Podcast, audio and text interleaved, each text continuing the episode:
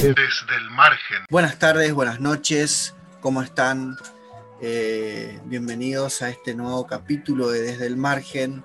Bienvenido José María, ¿cómo estás? Hola, buenas tardes Gonzalo, buenas tardes, buenas noches a la querida audiencia. Un placer como siempre eh, este encuentro. Eh, Neuquén Corrientes, Zapala y Taibaté, así que es un placer, un gusto Gonzalo querido. Bueno, habíamos estado hablando acerca de, del miedo, ¿no es cierto? Nos llevó varios capítulos hablar del miedo. Obviamente que de todas maneras no hemos abarcado por completo el tema, pero pudimos hacer un, análisis bastante complicado, bastante completo, ¿no es cierto?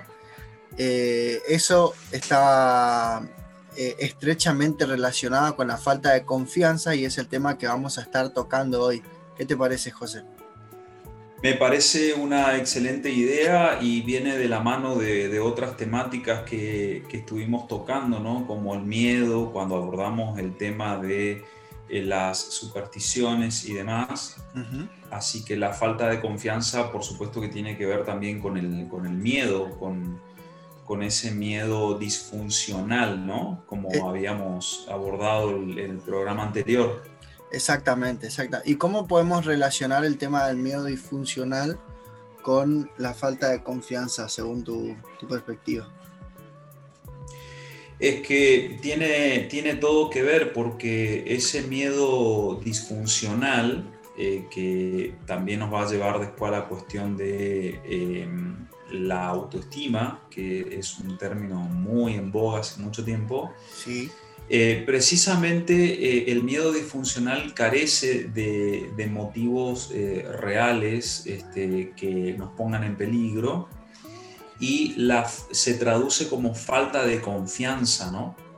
La falta de confianza en uno mismo y la falta de confianza también en los demás y en el propio contexto. Es decir, es algo que se proyecta eh, eh, quien no tiene confianza en sí mismo proyecta eso a su entorno, a su contexto, a los otros.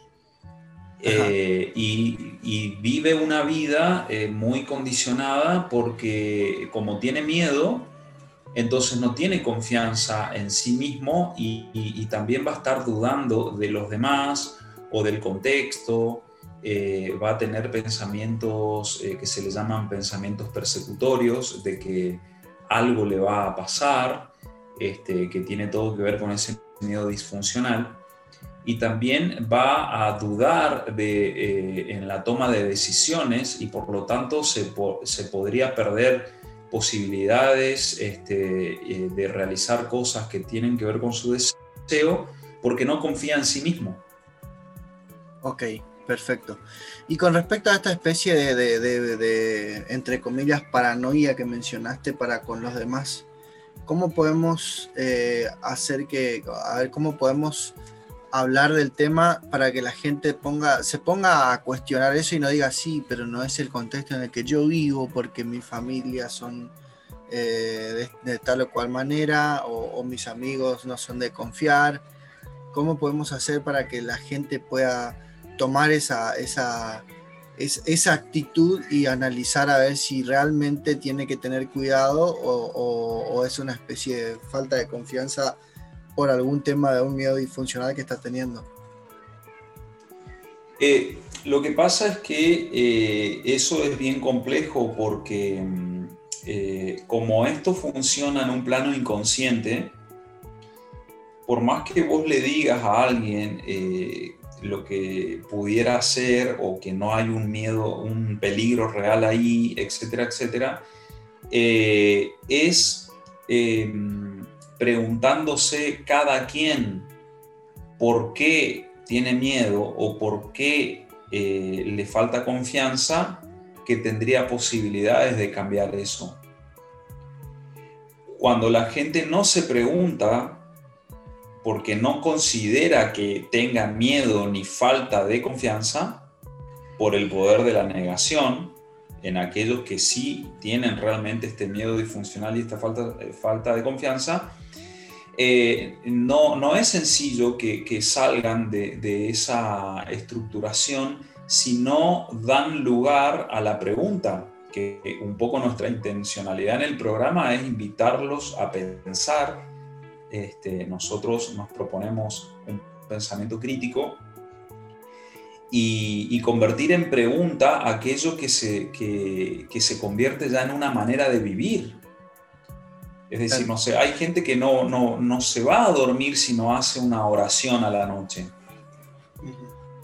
No se va a preguntar eh, por qué tengo la necesidad de sí o sí hacer esto si no, no puedo dormir. Por dar un ejemplo de religiosidad, ¿no? Sí. Este, eh, y así sucesivamente, es decir, eh, si la persona se preguntara, ¿por qué es que no tengo nuevos amigos, nuevas amistades? ¿Qué pasa que estoy siempre con las mismas personas? Si no se convierte en pregunta, eh, eh, recordemos, el fondo de la caverna es ciertamente placentero y confortable y, es cómodo. Totalmente. Totalmente. Em, ¿Y qué, cuáles podemos decir que son las consecuencias o los resultados a partir de, una persona que tiene falta de confianza tanto en uno mismo como en el otro? Imagínate que eh, las consecuencias son diversas porque es todo a pérdida prácticamente. Eh, porque no disfrutas de las cosas, no disfrutas de la vida, perdés posibilidades, vas renunciando a tus sueños, a tus deseos, este, eh, porque te quedas como en una especie de refugio. Esto tiene todo que ver, eh, Gonzalo, con eh, lo que es la autoestima. Claro. ¿Sí? Si analizamos el concepto de autoestima, ahí tenemos como dos este, partículas, digamos, de la palabra, que es auto uno mismo y la estima, eh, el querernos o el valorarnos a nosotros mismos. Entonces, eh, ese sería como el núcleo, por así decir, ¿no? Si, la autoestima, si la autoestima es saludable,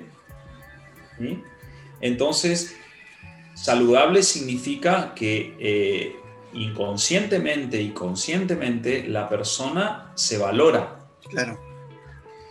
Y esto es como, como la base para poder eh, vivir la vida satisfactoriamente, ir realizando nuestras posibilidades.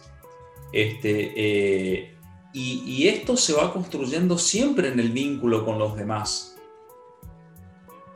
Si esto ya viene complicado por la relación con nuestros padres, con nuestra familia, el entorno, si, ahí no hubo mucha valoración o nos encontramos con situaciones desfavorables, traumáticas, eh, no sé, abusos, castigos, este, eh, desvalorizaciones, eh, desprecios, indiferencias, etcétera, etcétera, etcétera. Imagínate eso en la niñez, agresiones de distinto tipo, eso va haciendo que la autoestima sea, vaya, se vaya empobreciendo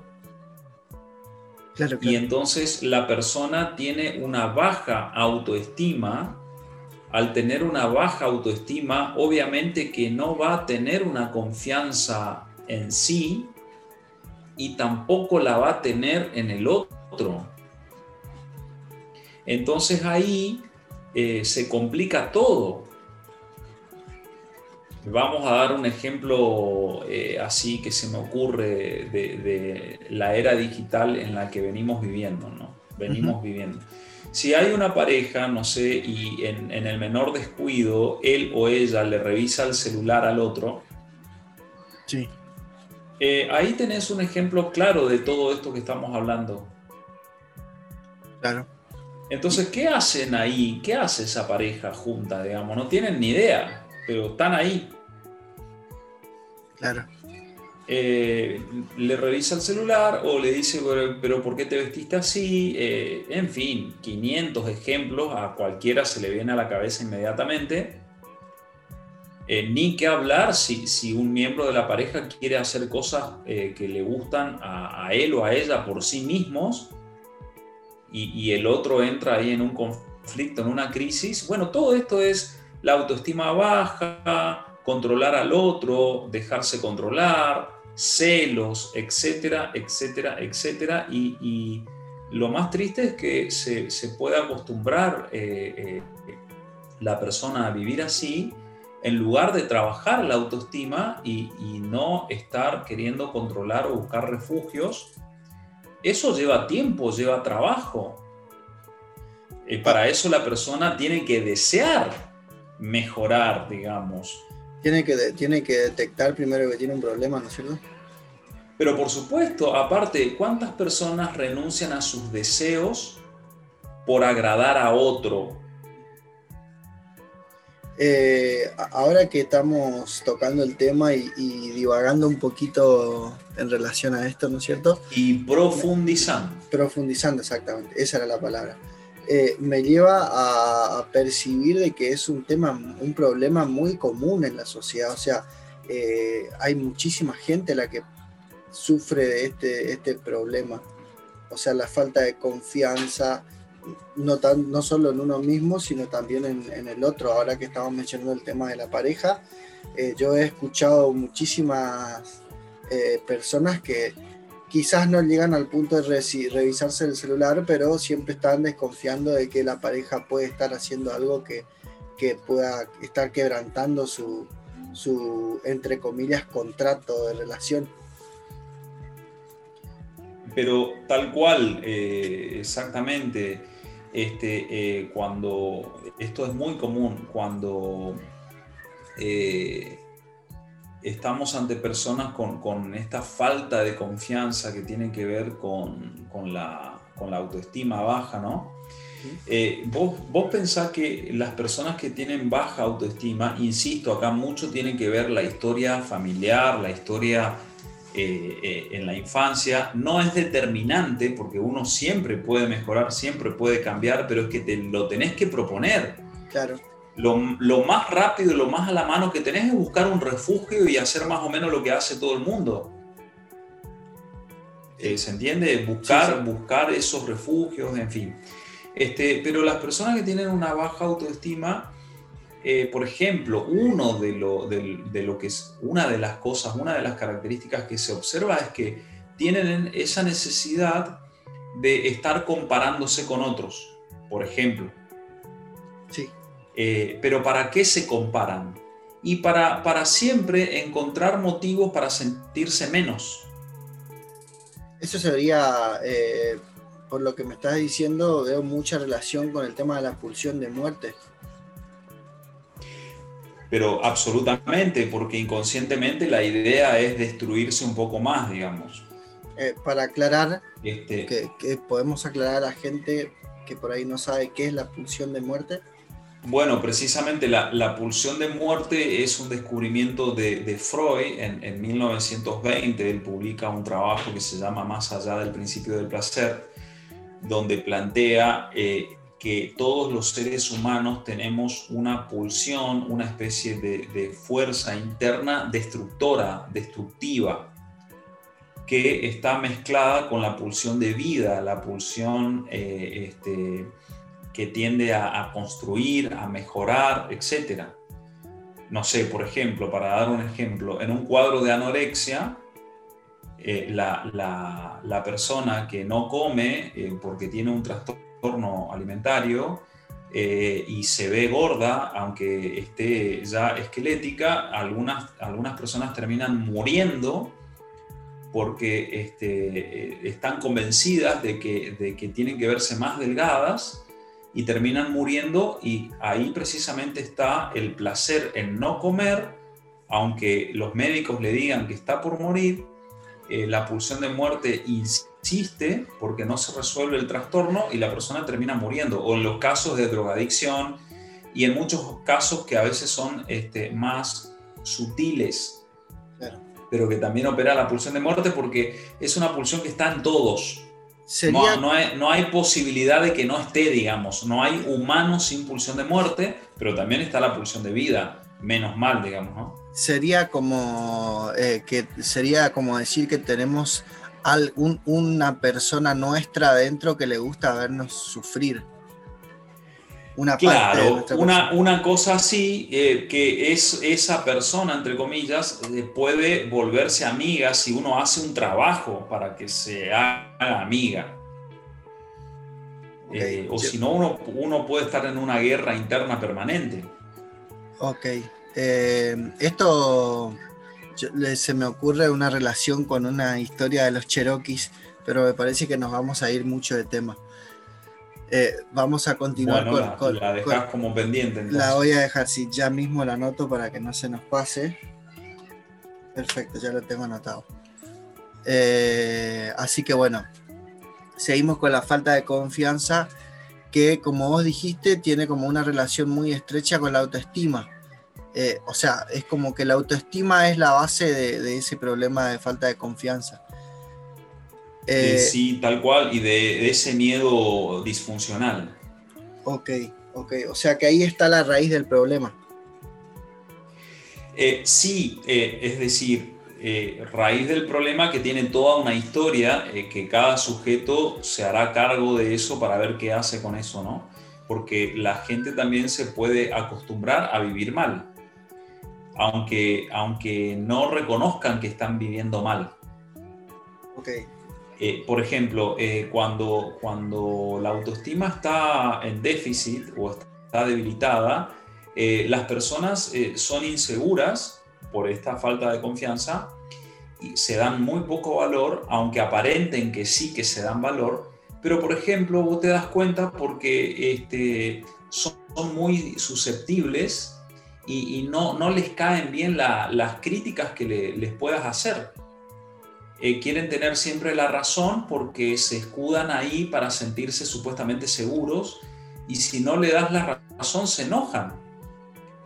Eh, sin darse cuenta, sin darse cuenta que en esa especie de orgullo o en esa especie de, este, digamos, eh, seguridad aparente, porque no es una, seguridad real, eh, en, esa, en esa coraza de querer tener siempre la razón, no se dan cuenta que eh, eso es por la tremenda inseguridad que sienten.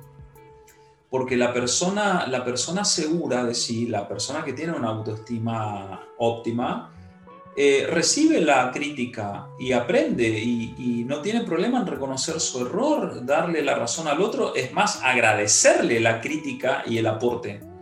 A ver, yo en, relación a esto que estás diciendo he encontrado dos, dos, eh, como dos tipos de personas y me gustaría compartirte y que vos me des tu opinión. Que eh, una tiene que ver con esto que estás diciendo, con la persona que repele automáticamente las críticas y se cierra ante esa... Es como que tiene como una especie de sensor, entre comillas, que le está avisando que está por recibir una crítica, se cierra automáticamente y, contraataca, ¿no es cierto?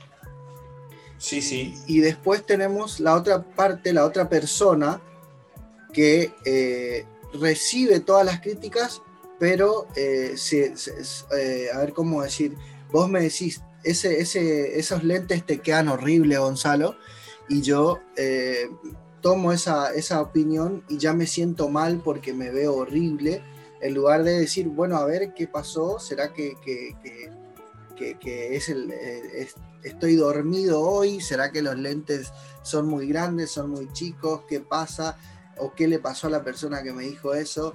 Eh, sin embargo, esa persona con falta de confianza lo que hace es recibir la crítica y automáticamente buscar esa autodestrucción utilizando como herramienta esa, esa crítica. ¿Qué opinas?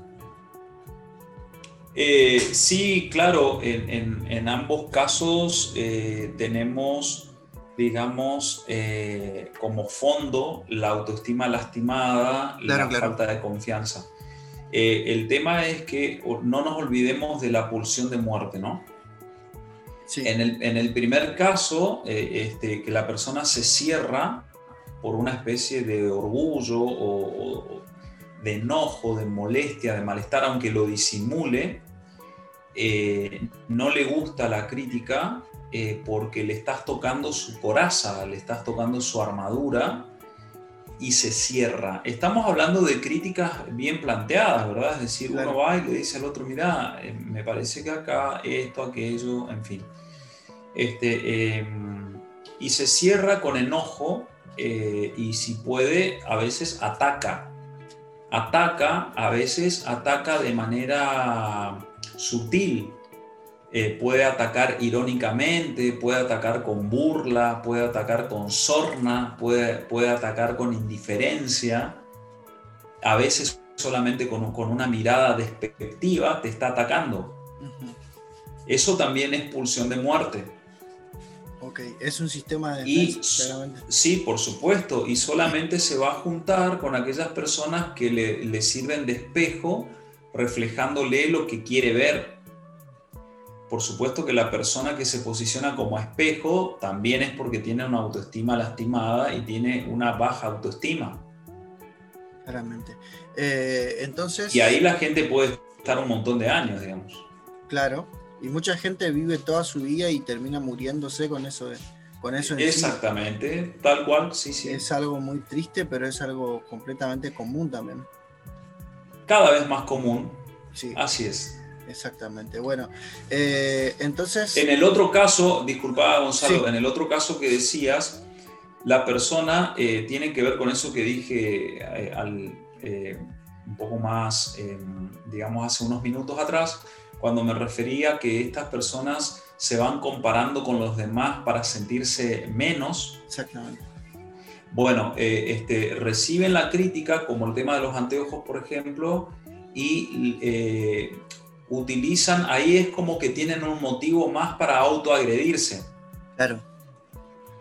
Es decir, van eh, hasta inconscientemente, es como que están hasta esperando que venga la crítica para sentirse cada vez peor y entonces, no sé, capaz que vos eh, dejas de usar los anteojos, digamos, porque eh, te ves eh, horrible según lo que dijo el otro, ¿sí? Sí.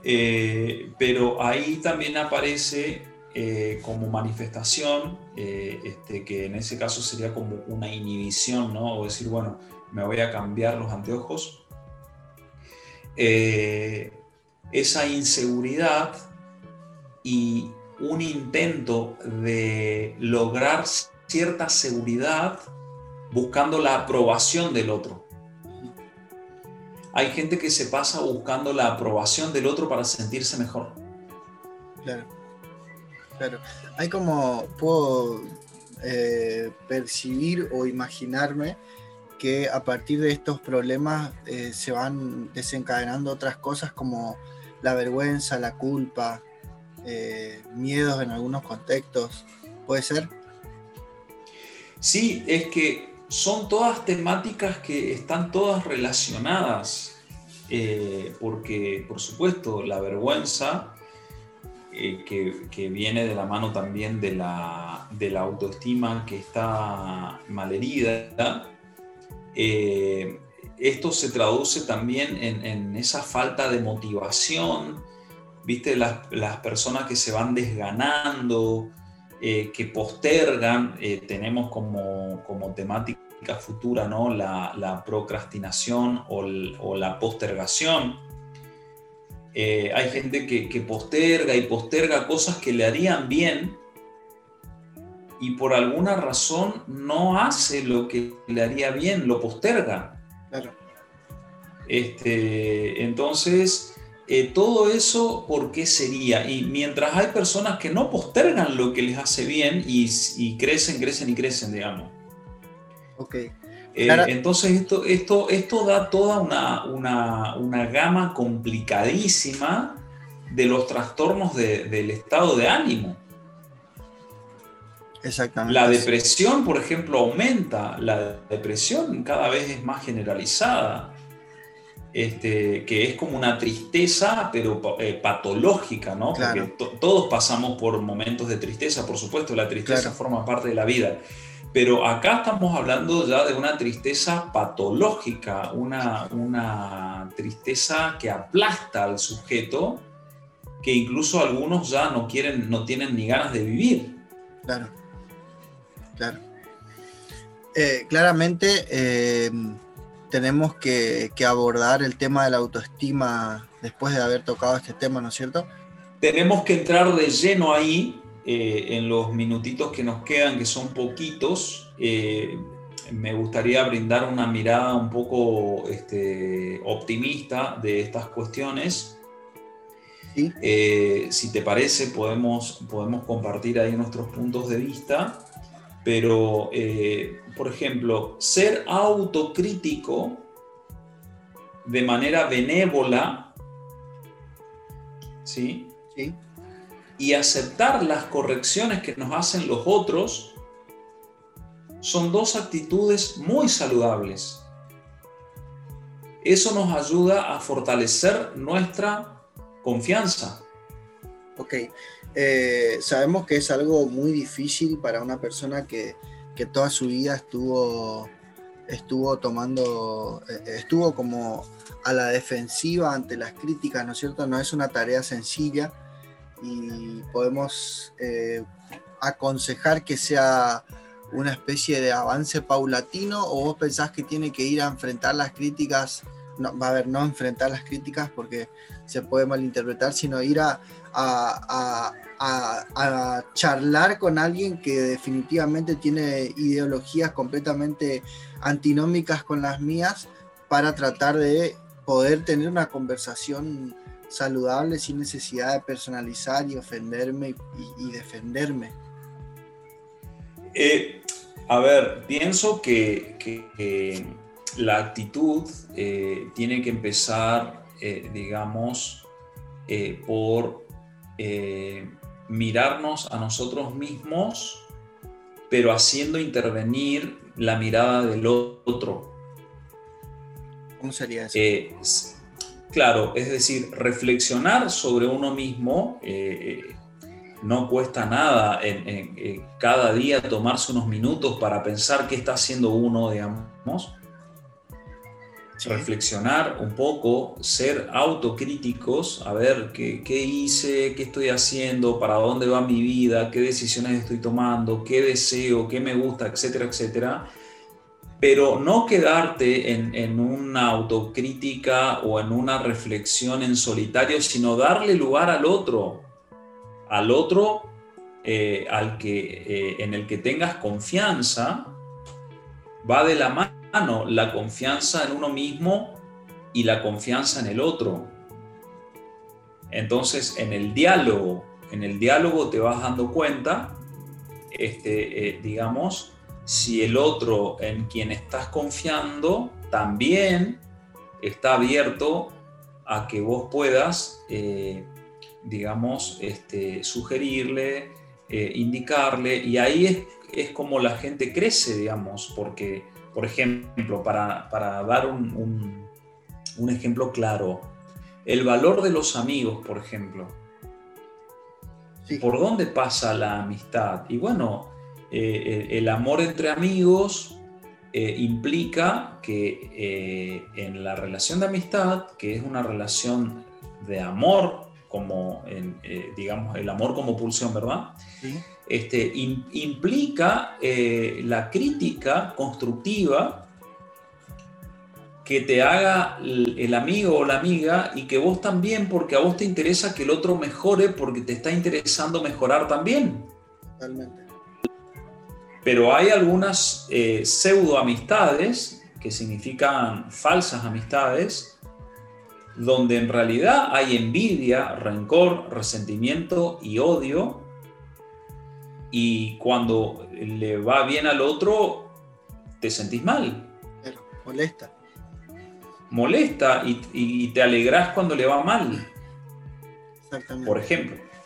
Exactamente. Qué, interesante, ¿no es cierto? Pues teniendo en cuenta que es un tema tan común en la sociedad de nuestros días, eh, me parece fundamental. Y esto que estás diciendo me lleva a preguntarme, vos hablas de que es importante el diálogo, Y también hablas de una, un pensamiento crítico, para, autocrítico, ¿no es cierto? Autocrítico, sí. También, exactamente. Entonces vos estás hablando de que eh, también tenemos que tener un diálogo con nosotros mismos. A ver, ¿por qué te hago esta pregunta? Por Porque eh, yo crecí, está bien, hoy no pienso de esa manera, pero crecí en un entorno en donde te decían, quizás jugando, pero a nosotros los chicos nos llegaba de lleno, hablar, con, hablar solo es de locos. Eh, claro, sí. Eh, y bueno, eh, viste que son cuestiones por ahí culturales, en fin, de, de, no saber, este, pero lo importante es que uno después se dé cuenta de que de que no estaba loco en ese sentido, ¿no? Porque yo pienso que hay una locura eh, que es la locura de cuando uno no se deja sujetar a las cadenas de la normalización, que es una, sana locura, eh, aunque suene paradójico. Este, eh, pero mm, lo importante es qué hacemos, qué hacemos precisamente en este autodiálogo ¿qué hacemos con lo que nos hicieron? ¿Qué hacemos con eso? Porque lo que nos hicieron, nos hicieron. Ok, nos dañaron, nos dañaron, nos lastimaron, eh, también nos, dieron cosas buenas, eh, en fin, nos permitieron eh, este, varias posibilidades eh, en las distintas etapas de la vida, ok, pero aquello que quedó roto, aquello que quedó lastimado, aquello que quedó como un complejo, como una idea este, empobrecida de uno mismo, ok, ¿qué hago con eso? Me lamento, eh, reprocho, eh, me enojo y vivo así, o lo transformo en proyecto de deseo.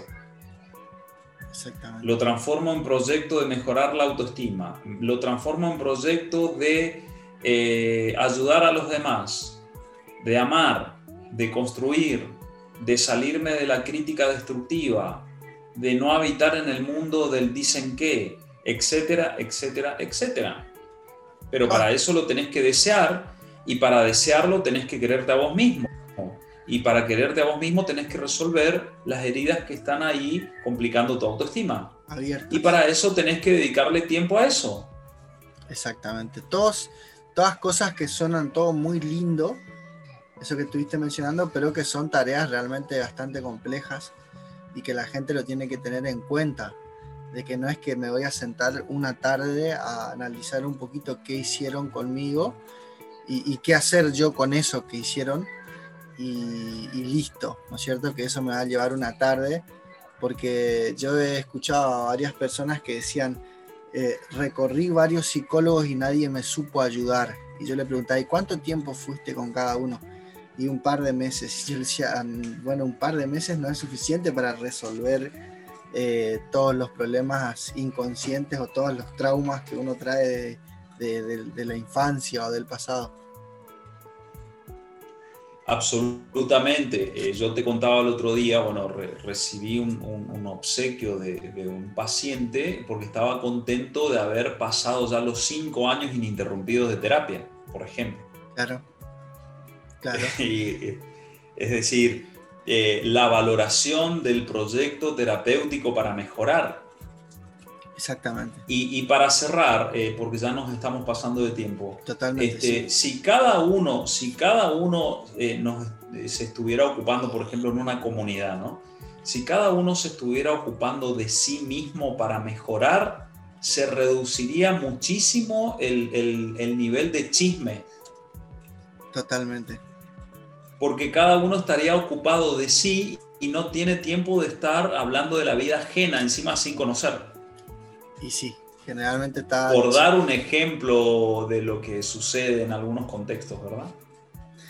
Y siempre, yo creo que es un tema que sucede siempre en contextos que están muy, muy, muy estrechos. Por ahí acá en Itaibaté, por ejemplo, sucede mucho porque es un pueblo chico y se conocen todos, pero si miramos en una gran escala como Capital Federal, por ejemplo, no tanto, pero sí en los barrios, en donde ya hay un cierto, cierta familiaridad, entre comillas, entre los habitantes de, ese barrio, y también suceden estas, estas cuestiones del chismerío, o en la escuela, o en, en el trabajo. Claro, precisamente por el placer que da eh, el placer que da lo negativo y más lo negativo que le pasa al otro.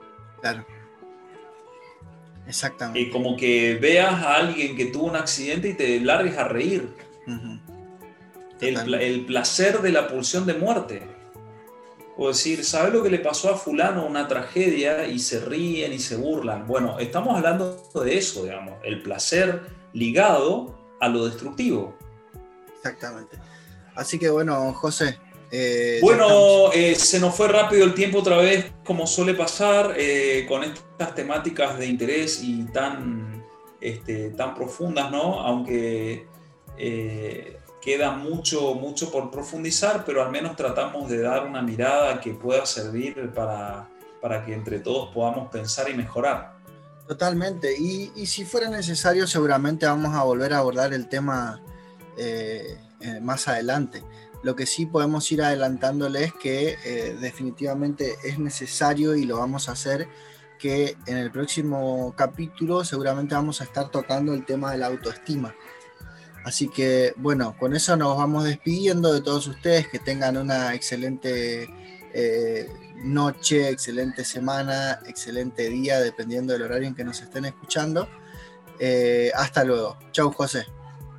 Eh, chao Gonzalo querido, hasta la próxima y a la querida audiencia de FM Amistad, de los distintos formatos digitales donde nos escuchan.